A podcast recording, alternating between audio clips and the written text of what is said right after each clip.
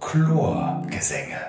Martina, wir sind nicht schwimmen. Ich gebe es mal vorneweg schon leicht bekannt, aber bei wem sind wir denn heute und reden übers Schwimmen? Wir sind heute bei einer Schriftstellerin, bei Anne Hahn. Anne Hahn hat schon diverse Bücher geschrieben, aber vor allen Dingen schreibt sie eine Kolumne fürs Neue Deutschland über Wasser und dort erzählt sie quasi über die Gewässer dieser Welt, durch die sie so schwimmt bei Gelegenheit oder auch vielleicht bewusst halt. Und das fanden wir ziemlich interessant und haben gedacht, ach, da können wir doch mal fragen, was sie da eigentlich antreibt, zumal ihre Bücher überhaupt nicht vom Schwimmen handeln. Das äh, fand ich irgendwie, oder fanden wir beide doch interessant, mal zu hören, wie das denn eigentlich sein kann. Unbedingt. Und wir wurden aufmerksam, weil es gewisse Schnittmengen gibt mit den Bädern, über die du schreibst. Ähm, in deinen Kolumnen, die wir gesehen haben, dann konnten wir teilweise schon sagen, ah, genau, das kennen wir, mhm, das haben wir auch so erlebt, aber ich will nichts vorwegnehmen. Nein, auf gar keinen Fall. Mein Name ist Ute Zill. Und ich bin Martina Schrei. Und wir schwimmen. Früher, vor vielen Jahren, taten wir das im Schwimmverein, aber das ist lange her. Und bis vor kurzem schwammen wir so wie die meisten mal so ab und zu. Doch dann entdeckten wir die Jahreskarte der Berliner Bäderbetriebe und stellten fest, Berlin hat ja über 60 Schwimmbäder und schnell war klar, die durchschwimmen wir alle und zwar in einem Jahr. Das haben wir vergangenes Jahr geschafft und was wir so in den unterschiedlichen Bädern erlebt haben, was uns beim Bahnziehen durch den Kopf geht und warum wir sicher sind, dass Schwimmen nicht nur überlebenswichtig, sondern vor allem ein großes Abenteuer ist, darum geht es in unserem Podcast Chlorgesänge. Und ich frage mich, was wir eigentlich nächstes Jahr sagen. Das haben wir vergangenes Jahr geschafft. Sollen wir sagen, das haben wir vor vergangenes Jahr geschafft? Das haben wir geschafft. Ich, ich frage mich sowieso, da steht das da drin? Ja. Wo sagst du das? So denn? hörst du mir zu. Hier. Und das haben wir vergangenes ja, ich Jahr das geschafft. Auch schon öfter gehört. Ja, siehst du? Vielleicht schreiben wir einen neuen Text. Wo steht das denn? Wir können es ja nächstes Jahr rausschneiden. Oder übernächstes. Oder übernächstes. Also außerdem, ja, wie dem auch sei. Es ist egal. Wir haben es jedenfalls geschafft und wir sind froh, dass wir jetzt hier sind. Ja, herzlich willkommen. Ich freue mich, dass ihr zu mir kommen wolltet. So geht das immer bei uns zu, furchtbar. Aber eigentlich soll es ja um dich gehen. Genau, und ich habe die Frage ja auch schon aufgeworfen. Also du hast Bücher geschrieben, es geht um deine Geschichte, um deine Zeit in der DDR, es geht um Subkultur, es geht viel, viel, viel um Fußball, aber es geht nie um Schwimmen. Warum nicht? nicht. Obwohl nicht? Ah, okay. In meinem ersten Roman ist eine von drei Hauptfiguren äh, in ihrer Freizeit oder hobbymäßig Schwimmerin und die, äh, da besch- beschreibe ich schon mal das ähm, Bahnenzählen, also dass sie immer fanatisch zählen muss. Ah. und Ist es der Roman ist. 13 Sommer? Genau, der hieß zuerst 13 Sommer, dann gegenüber von China. Ah, das ist das gleiche. Das ist das Buch. gleiche, Ah, ein okay. bisschen, bisschen verändert als Taschenbuch unter einem anderen Titel in einem anderen Verlag rausgekommen. Und da geht es um was? Da geht es um drei Mädchen, die, ähm, deswegen hieß er auch 13 Sommer, 13 Jahre erleben. Und das fängt 1986 an und die nehmen äh, zum Ende der DDR hin dramatisch andere Wege. Und das bin aber alles ich. Also das habe ich mir lange, ich habe länger drüber nachgedacht, als ich geschrieben habe an dem Buch, äh, lange mit mir gerungen, wie man das beschreiben kann und habe dann meine Geschichte aufgespalten in eine etwas traurigere, eine Karrierefrau und eine Frau, die vielleicht mir am nächsten kommt, wie ich geworden bin. Also die mit dem Kopf durch die Wand will und einen Fluchtversuch macht, weil sie aus der DDR in den Westen möchte und das aber nicht schafft an der oder gar nicht unternimmt an der deutsch-deutschen Grenze, weil ihr das zu gefährlich ist, sondern von Aserbaidschan in den Iran abhauen will und da erwischt wird und dann im Gefängnis landet. Aber es wird immer abgeglichen mit den beiden anderen Frauen und den Möglichkeiten, die also mein eigenes Leben auch gehabt hätte. Also du hast das selber gemacht, du bist 89, hast du diesen Fluchtversuch unternommen, richtig? Also im Mai 89? Genau.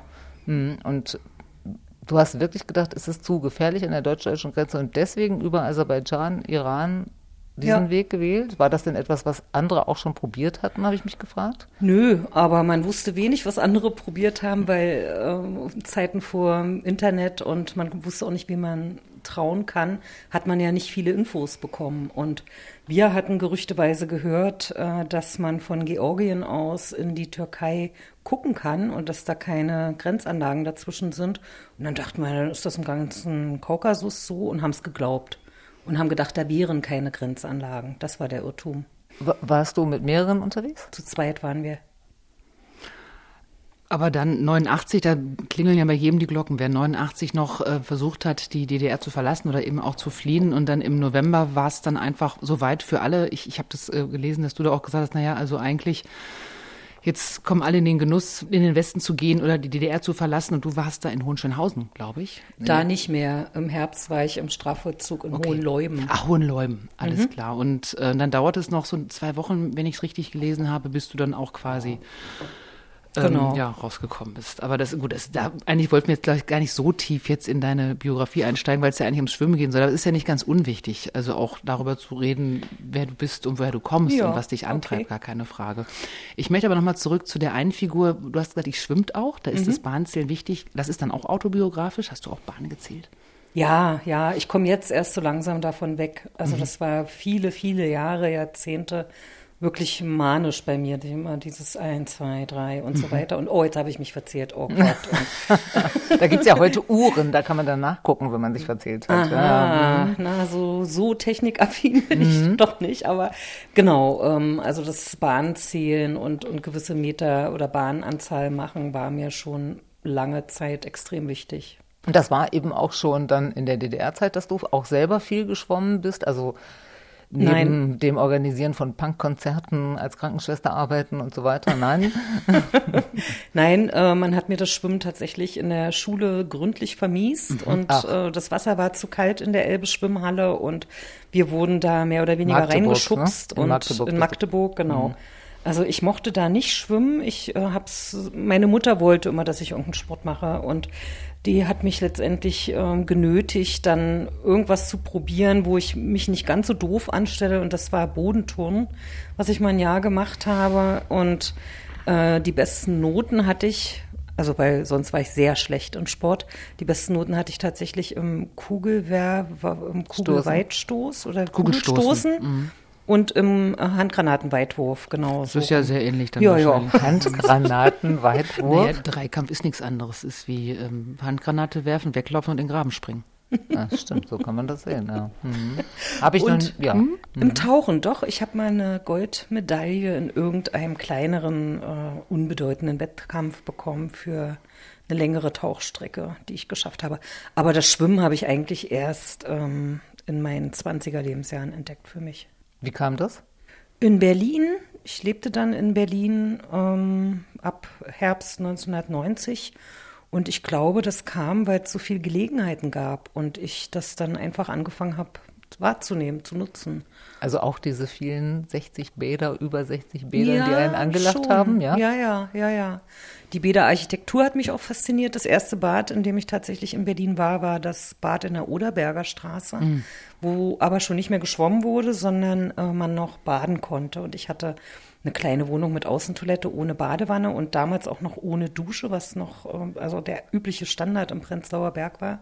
Und dann bin ich da zum Wannenbaden hingegangen. Ah, Oder Berger Straße leider ein schwarzer Fleck auf, nee, ein weißer Fleck auf unserer Bäderliste, weil es eben nicht zu den Bäderbetrieben gehört, sondern zu einem Hotel aktuell, aber wieder fertig gemacht worden ist. Ja, ich war da auch schon schwimmen. Ja, ja, ja. ich finde es natürlich ein bisschen überdimensioniert und, und ein bisschen verkitscht. Aber es ist noch das alte Bad und ich mag diese Stadtbadarchitektur unheimlich. Ja. kommt man da einfach rein? Also kann man da nee, nee, einfach du musst reingehen? schon kaufen. Na gut, kaufen ja, aber man aber kann ja, du kannst hingehen und reingehen, ja. Okay. Und das war sozusagen der Anfang, die Oderberger Straße und dann hast du diese Liebe dann doch zum Schwimmen entdeckt? Vielleicht über die Architektur. Ich bin ja auch ein sehr bildorientierter oder fixierter Mensch. Ich muss, mache immer alles über Bilder und Architektur fasziniert mich unglaublich. Ich habe Kunstgeschichte auch wirklich mit Begeisterung studiert und äh, meine Lieblingsgebäude sind schon so schummrige Bogen und dunkle Verliesegänge, also diese ganze ja, so, so Stadtbadarchitektur erinnerte mich dann an, an meine schönen Ritterburgen aus der Kindheit. Wir haben unglaublich viele Ritterburgen uns angeschaut, meine Eltern, mein Bruder und ich. Und äh, da war dann sowas, so eine Neugier geweckt, genau. Und hast du dir diese alten Bäder, die es bei den Berliner Bäderbetrieben ja nun auch gibt, alle angeschaut? Ich glaube, ich bin inzwischen durch, außer das ähm, Hupe oder Hubi, ähm, was ja auch ein Denkmal ist, fehlt mir noch in Lichtenberg, was nicht mehr existiert. Ah, okay. Hubi? Sagt mir jetzt gar nee. nichts. Hubi? Nee. Das gibt's aber Hubertusbad. Das gibt's, also ist kein Bad das hab mehr, das ist ein, wird nur noch zum Tag des Denkmals oder so geöffnet, war aber für sehr viele Berliner auch ein ganz wichtiges Bad. Auch eins der ganz alten Stadtbäder, also wie Neukölln, Charlottenburg und so weiter. Hm. Gehst du denn dann auch so nach dem Motto, das Auge schwimmt mit, dann auch am liebsten in, ähm, in Stadtbäder? Also hier um die Ecke ist natürlich das Stadtbad Mitte, was ja mhm. großartig mhm. ist vom, vom Licht her, ist natürlich auch schon sehr viel auch renoviert. Oder aber auch ganz weit raus Spandau Nord ist ja auch ein altes Stadtbad oder Charlottenburg oder Neukölln. Das sind so die, die mir zuerst einfallen, die so wirklich so wo einem so ein bisschen die Luft wegbleibt, wenn man dann reinkommt. Ja, ja, na, verschieden. Also äh, Stadtbad Neukölln wollte ich schon besuchen, weil, weil ich gespannt war auf diese Architektur, die, die einem so vorgeschwärmt wurde äh, von allen möglichen Menschen. Aber ich gehe auch in jedes andere Bad. Mhm. Also mich interessiert auch ein Schuppen in Island, wo versprochen wird, da ja. ist ein 10 Meter Pool drin.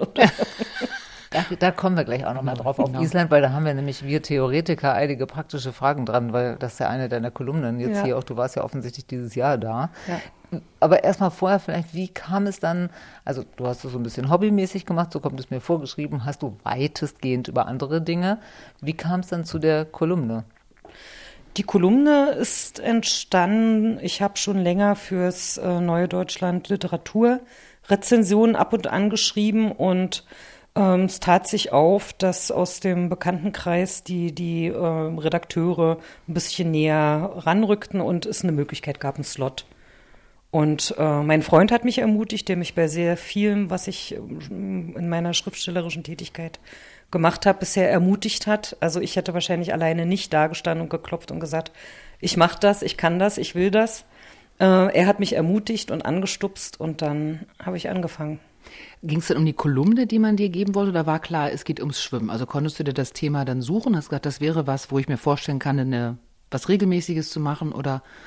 Es ging um Sport und um was Regelmäßiges. Mhm. Und eigentlich ist das ja gar nicht das Klassische, was man sich vorstellt. Mhm. Also ich schreibe ja nicht über Wettkämpfe oder, oder Sportereignisse.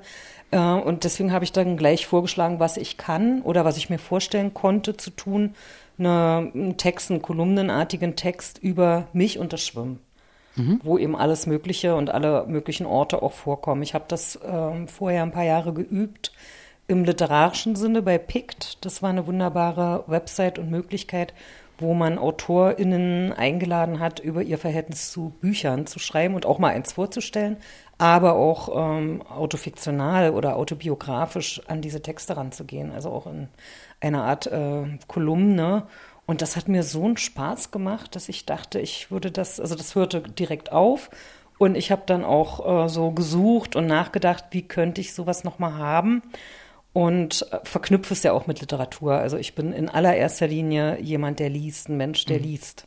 Dann kommt das Schwimmen und dann kommt das Schreiben oder vielleicht umgedreht, je nach Gewichtung. Aber ich, man merkt auch, dass deine, ich nehme an, du hast da wahrscheinlich auch ziemlich freie Hand, weil deine Kolumnen. Ganz, ganz freie ja, Hand. Weil deine Kolumnen sind ja wirklich total unterschiedlich. Also so von der, sage ich mal, Beschreibung, Betrachtung, ein Corona-Morgen im Sommer bei Humboldthain ähm, bis hin zu deiner Beschreibung in Zagreb, wo du ja quasi deine, das, was du siehst, wahrnimmst und so weiter, verknüpfst mit äh, Geschichten, Romanen, die du gelesen hast, an die du dich erinnert fühlst. Also es sind ja wirklich man kann nicht sagen, eins ist wie die andere Kolumne. Das finde ich auch spannend. Okay, schön. Nee, fand ich wirklich. Also Gehst du anders schwimmen, seitdem du weißt, dass du das schreibst? Ich meine, solche Beobachtungen, wie du hast Humboldt-Hain äh, angesprochen, hab, erinnere mich auch an eine Szene, wo du beschreibst, wie denn die Menschen, Frauen waren es vor allem vor der Tür stehen, warten, bis die Tür aufgeht, haben sie denn eine Jahreskarte? Aha, sie hatten alle eine. Und ja, das sind ja stimmt. Beobachtungen, die man macht. Und wenn wir uns über unser Schwimmen unterhalten haben im vergangenen Jahr, bei den ganzen Bädern, da fällt einem sowas immer wieder ein. Aber wenn du jetzt schwimmen gehst, gehst du schon so ran mit dem Blick darauf, vielleicht ergibt sich was, oder ist das was, was dir nachher zufliegt in der Erinnerung, wenn du denkst, du schreibst mal was Neues? Verschieden. Also jetzt habe ich schon öfter im Blick, ich möchte darüber schreiben mhm. und, und äh, suche dann auch Dinge, die mir auffallen. Manchmal passiert aber nichts Spannendes mhm. und es ist, ähm, es ergibt sich kein Text daraus. Das passiert auch. Ja, Oder es passieren Sachen, wo mir Jahre später einfällt, Mensch, da war ja schon mal was, ich muss mich nur dran erinnern oder ich erfinde ein Stück dazu. Also das ist ganz verschieden. Aber ich habe das schon im Fokus jetzt, ja. Also mir haben drei Kolumnen aus unterschiedlichsten Gründen ganz besonders gut gefallen. Aha, Oder die, die würde ich gerne mal ansprechen. Das eine ist Island. Du warst ja mhm. offensichtlich mhm. äh, in Island dieses Jahr und dieses Schwimmerland und alle gehen dort schwimmen und so. Und wir haben uns Anfang des Jahres auch mal so ganz theoretisch über Island äh, unterhalten, weil es eben dieses Schwimm- und Badeland mhm. ist. Und da hatten wir dann, wir haben uns natürlich vieles angelesen, weil wir beide noch nicht da waren. Doch, ich war schon da. Du warst schon da? Mm, Ich kenne den Schmerz, den ein warmes Wasser verursachen kann in einem kalten Oh, Becken. oh, Mhm. ja, mm, das Von dem du schreibst, ich schrecklich seine sein. ist. Okay. Kreische, ja, genau. Aber, aber da hatten wir denn komisch, weil ich habe in Erinnerung, dass äh, zum Beispiel Island ein Land ist, was wahnsinnig darauf achtet, dass man unbedingt vorher sich wäscht. Darüber haben wir auch gesprochen, bevor man, also das wird bei uns ja auch gesagt, aber es achtet ja kein Mensch drauf. Aber da würde drauf geachtet. So war das, das hattest du dann offensichtlich von deinem Island nicht gewaschen. Aufenthalt vergessen. Wie hast du es, war das da tatsächlich so, dass es eine Mehr, die da erzählt wird über Island, dass man sich vorher so genau duschen muss? Nein, das stimmt, aber es steht niemand da und äh, beobachtet dich dabei, ob du und wie du aus der Dusche in, in, in das Bad hineingehst. Aber das ist schon deutlich äh, vorher beschrieben, die Aufforderung in mehreren Sprachen und gibt auch Piktogramme dazu, wo man sich zu waschen hat, gefälligst. Oh, Piktogramme sogar. Don't ja? forget.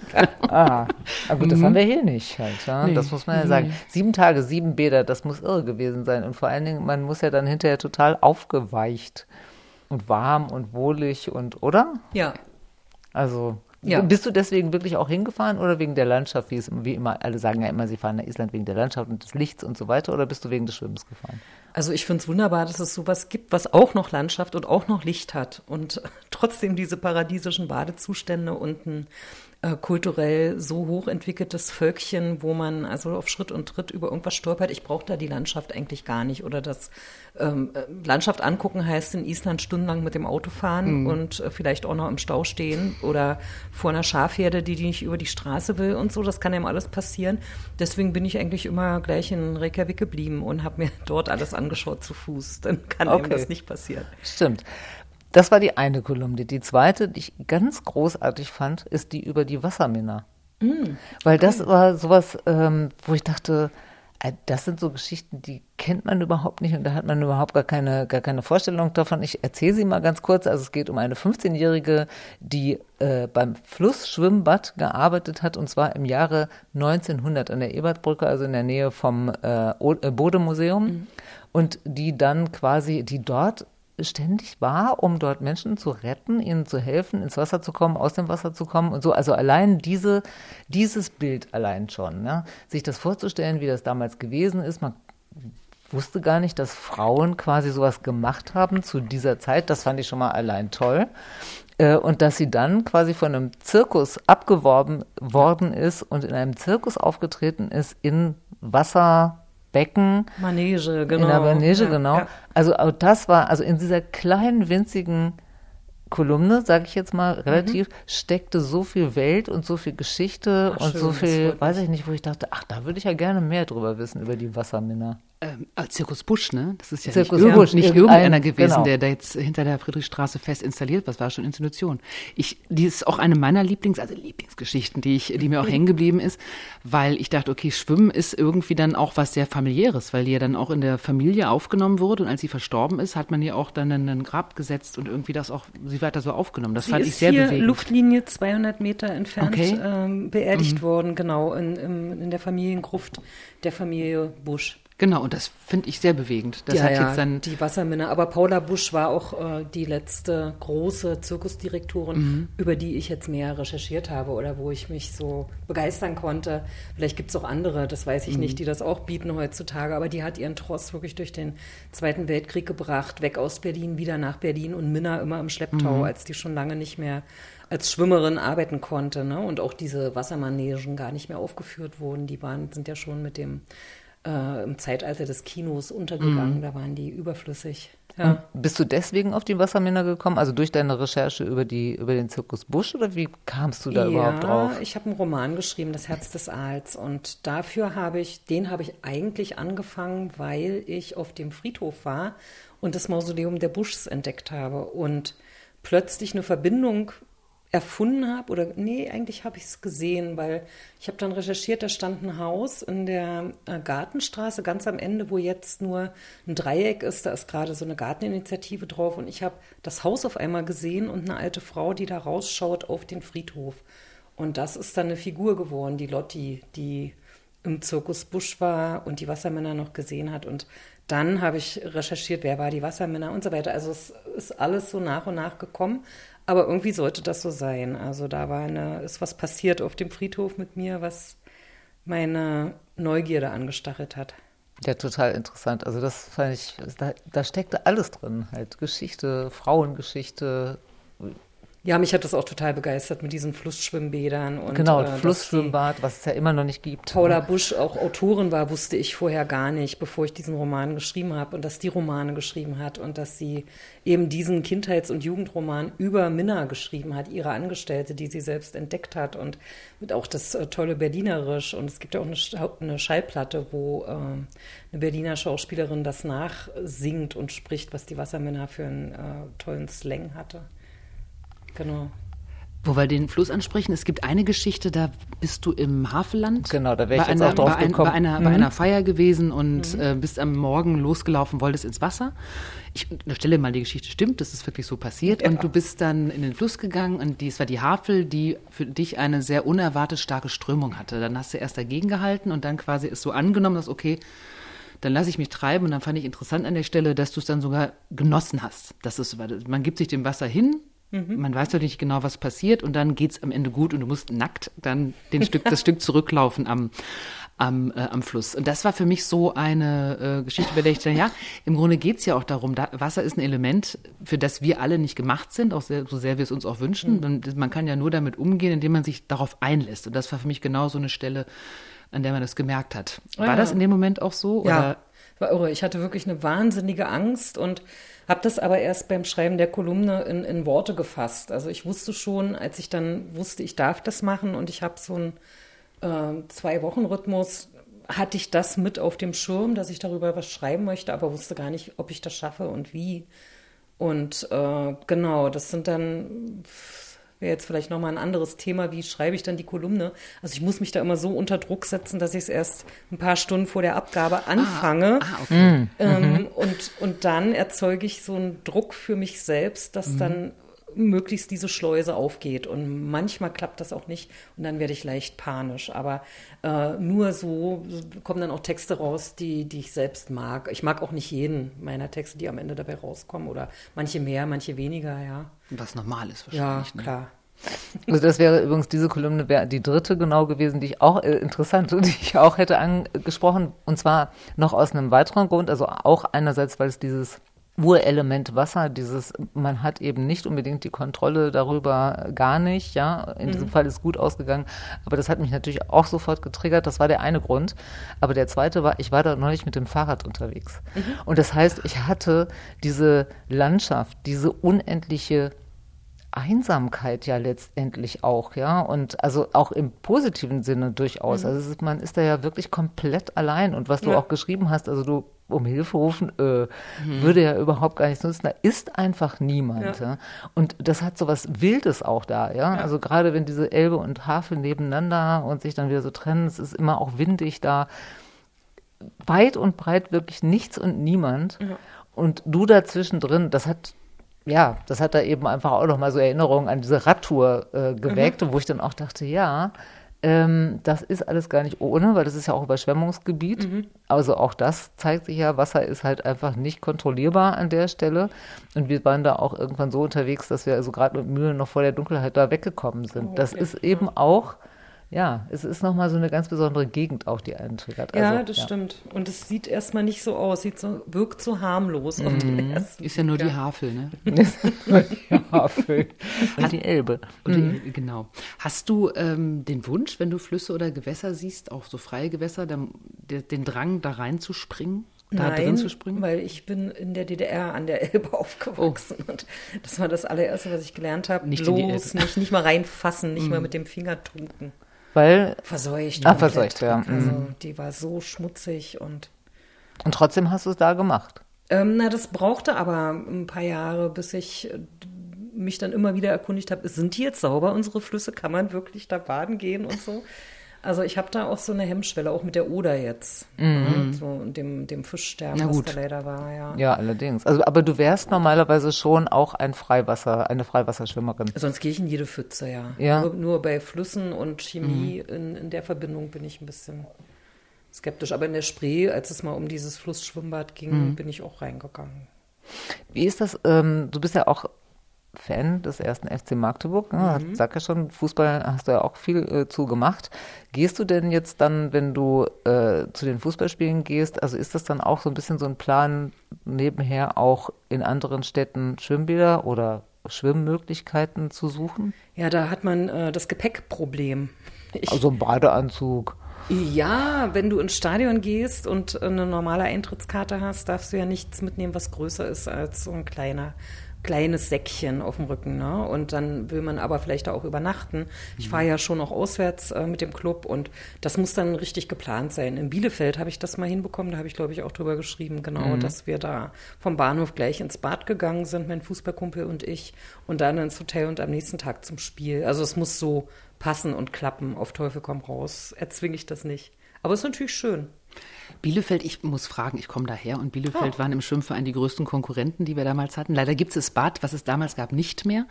Ähm, welchem Bad wart ihr da? Weißt du das noch? Direkt am Bahnhof.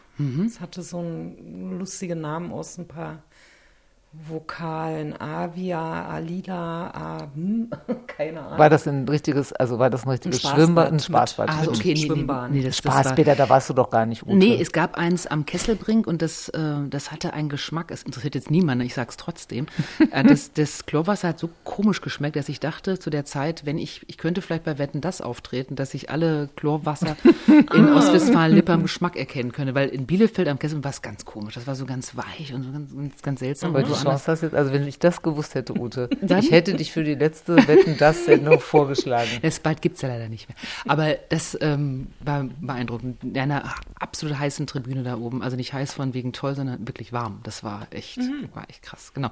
Aber es freut mich, dass du in Bielefeld warst. Auch wenn es, glaube ich, nicht so gut ausgegangen ist mit Arminia und also für Magdeburg, oder? Ja, ach, das Ergebnis ist doch letztendlich Ja, okay. egal. Ich bin da nicht so fanatisch. Äh, natürlich freue ich mich auch, Mhm. wenn mal, also das widerspricht dem jetzt gleich in, bei dem Spiel Anfang dieser Saison gegen Hertha BSC hat Mhm. mein Verein sechs Tore geschossen, Hertha vier und äh, also so ein Fußballspiel. Aber es ist doch so toll, ist es nicht großartig? so bald nicht vergessen. Großartig. Da zählte dann das Ergebnis schon, dass man viermal im Rückstand liegt und das dann doch noch gewinnt, das Ding. Ne? Äh, ja, aber so allgemein ähm, ist für mich das Erlebnis, da hinzufahren, dann eine Stadt kennenzulernen und dabei zu sein und den Club zu unterstützen, ja. In Belgrad warst du aber schwimmen, meine ich, oder? In Belgrad war ich mehrfach schwimmen, ja. Warum? Weil das, dann hat der Badeanzug doch Platz gehabt im Gepäck. Ach so. aha, Ja, da, das war ja eine Reise, die ich ähm, über, über mehrere Tage Ah, oder okay. Wochen gemacht habe. Da hab, ich habe dann, ich habe den schon immer mit, aber nicht, wenn ich jetzt einen Tag zum Ja, klar. Fußball zu einem Spiel gehe oder fahre. Aber wie kommst du denn, weil du Belgrad jetzt auch ansprichst, äh, klar, wenn man jetzt so eine Reise nach Island macht und so, dann verwertet man das. Man macht auch mal das ein oder andere, was man im Sommer- oder Winterbad oder so erlebt dazu. Aber wie kommst du auf die Ideen für deine Kolumne? Fällt dir das so ein oder besuchst du einfach zufällig irgendwas oder wie, wie, wie kommt es dazu? Ganz verschieden.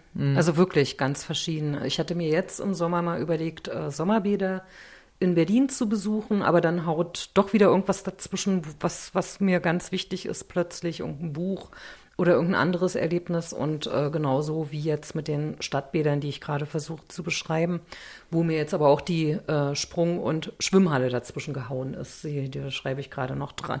Das, ähm, genau, das lässt sich doch nicht so planen. Was hast du da gemacht? Kannst du uns schon mal linsen lassen? Über Genau. die äh, Sprung- und Schwimmhalle. Ähm, na, ich bin noch dabei. Ich weiß noch nicht genau, wie es ausgeht, aber ich war da letzten Freitag und fand das auch wie eine, empfand das wie Höhlenschwimmen, so schummrig. Äh, nur jeder zweite oder dritte Scheinwerfer war an. Und ich fand es total putzig, dass ähm, die Leinen hochgezogen waren am, Am Ende. Mhm. Bahnende, die, die Bahn 2 und 3, das fand ich total schön, weil man dann eben wirklich so mixzonenmäßig Mhm. schwimmen konnte, sich überholen. Ne? Ich weiß nicht, ob das immer so ist dort. Habt ihr das auch so erlebt? Ja, ne? Das, Ja, das war so. Das war ja das, was du, Mhm. äh, wo ich dachte, das ist, ähm, ich habe es nie gesagt. Ich dachte, es wäre ein Versehen gewesen und erst durch dich habe ich, als du davon erzählt hast, gemerkt, nee, das ist so gewollt. Ich habe es nie zugegeben, dass mir das nicht klar war. Nee, Mhm. Ja, es clean, ist, ja, ist klar. so gewollt. Ja. Ja. Ja. es war in der Corona-Zeit ja auch ganz. Das, also ich will da nichts Positives in dieser Zeit äh, finden, aber vom Schwimmen her fand, es, fand ich es angenehm, dass man da Ja, schwimmt. Obwohl du genau. ja auch einmal in einer Kolumne geschrieben hattest, dass es dann auch Stress gab vom Seiten der Badeleitung, dass man nur am, nur am Beckenrand sich überholen sollte, nicht auf offener Strecke. Ja, ganz am Anfang. Aber das war ja auch am Anfang mit der Nudel so. Ja, mit der zugehauen, um Poolnudel, das Poolnudel als Poolnudel genau. als Waffe. Das hätte man auch nochmal sagen können beim Aqua Fitness. Poolnudel Nicht als Waffe benutzen. Das, das fand ich auch sehr schön, ja. Ja, ja, das war ja wirklich in dieser Anfangszeit, wo es so besonders streng war mit dem Überholen auch und so. Man immer dachte, Ja. das geht aber doch gar nicht ohne Überholen. Irgendwann waren sie ja dann auch entspannter, ja. Ja, ja.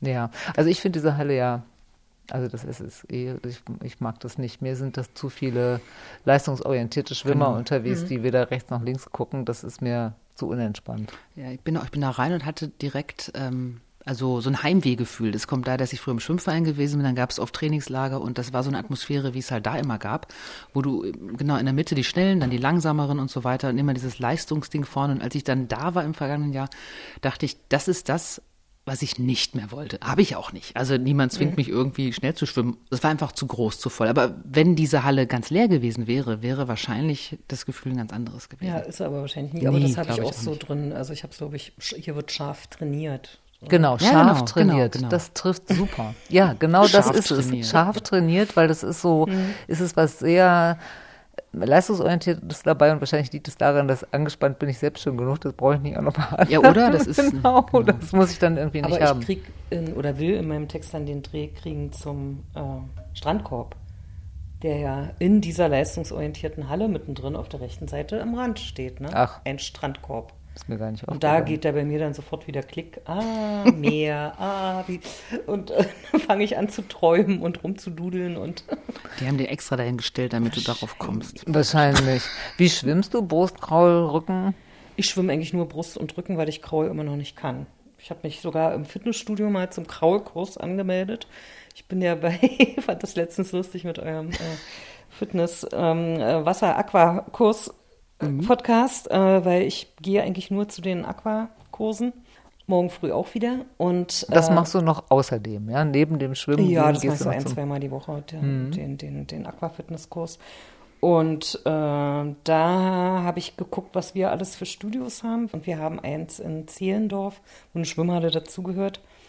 Genau, und dann wollte ich mir das mal anschauen und das habe ich letzten Winter gemacht und habe gesehen, dass die einen Kraulkurs anbieten. Und da war ich zweimal dabei und habe gemerkt, äh, das ist nicht meins. Ich muss zur Volkshochschule gehen, weil äh, die konnten das weder erklären, der Trainer, der da war, noch sich auf die einzelnen Niveaus einlassen. Und ich war so langsam und schlecht, dass äh, ich mich da nur gehetzt und, und gemaßregelt fühlte äh, und überhaupt nicht wusste, wie ich das nur koordinieren soll und wie ich atmen soll und wie jetzt was. Und dann sollten wir dann nur noch, irgendwann hatte der auch die Nase voll, wir sollten dann nur noch tauchen, was mir nur, sich gar nicht erschlossen hat. Der wollte euch nicht mehr sehen. Ja, genau. Also ich kann nur sagen, ich habe ja so eine ähnliche Erfahrung gemacht, habe ich auch berichtet in irgendeinem Podcast, ich weiß gar nicht mehr, mit einem Trainer der Bäderbetriebe. Das war auch so, dass ich dachte, na ja, also wobei es bei mir nicht darum ging, das Kraulen zu lernen, sondern es eben zu verbessern.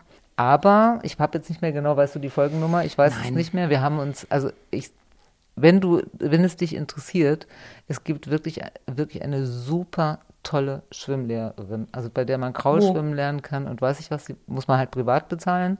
Laura von Swimtrim, ich sag's jetzt einfach mal, ja, ist in Folge, kein keine Geheimnis. Ahnung was, ja, ist kein Geheimnis. Wir haben eben auch schon mal mit ihr eine Folge gehabt und wir haben sie auch beide getestet sozusagen. Und sie ist einfach wirklich fantastisch und es ist eben überhaupt nicht dieses Gefühl, dass man denkt, also man hat ja bestimmte Bewegungsabläufe, die sind so Intus und so und dann kommt jemand, nimmt die auseinander und dann weiß man gar nicht mehr, ob man überhaupt sich noch über Wasser halten kann und, oder, oder nicht. Und so ist es eben überhaupt nicht bei ihr, sondern äh, ich weiß gar nicht, was sie genau gemacht hat, aber bevor ich zu ihr gegangen bin, also wie gesagt, ich konnte schon Kraul, aber bevor ich zu ihr gegangen bin, mh, konnte ich immer nur 100 Meter Brust, 100 Meter Kraul und das reichte dann auch schon. Mittlerweile schwimme ich locker zweieinhalb, 3000 Meter Kraul am Stück. Was? Und es strengt mich überhaupt nicht an. Und ich kann nur sagen, und ich hatte drei Stunden bei ihr nicht mehr.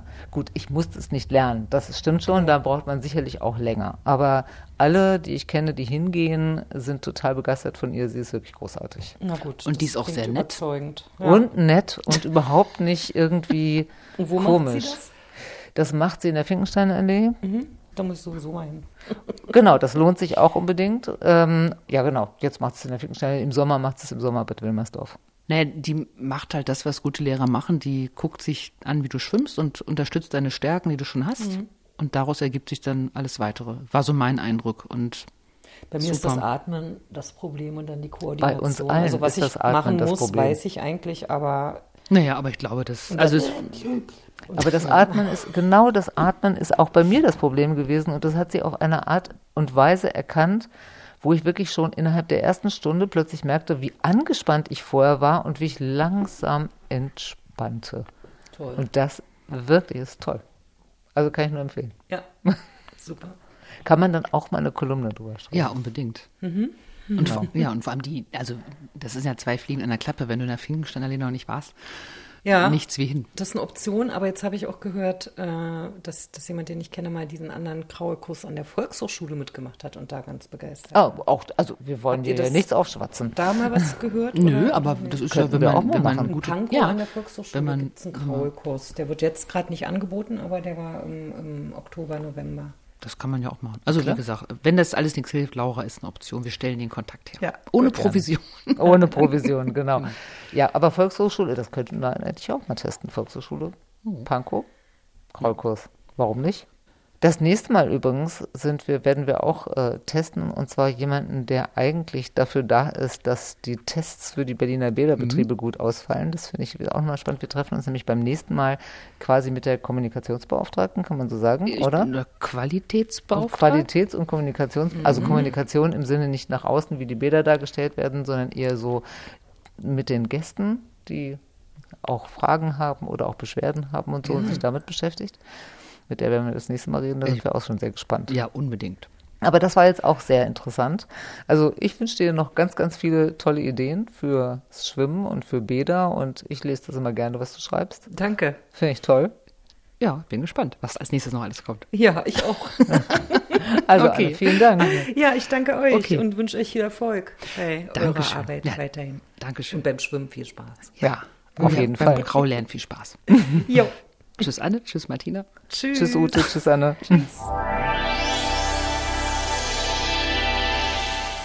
Das war Chlorgesänge, ein Podcast von Martina Schrei und Ute Zill. Ihr fandet es gut? Dann abonniert unseren Podcast und folgt uns auf Instagram. Ihr habt Kritik oder Anregungen? Dann schreibt uns auf chlorgesänge.web.de.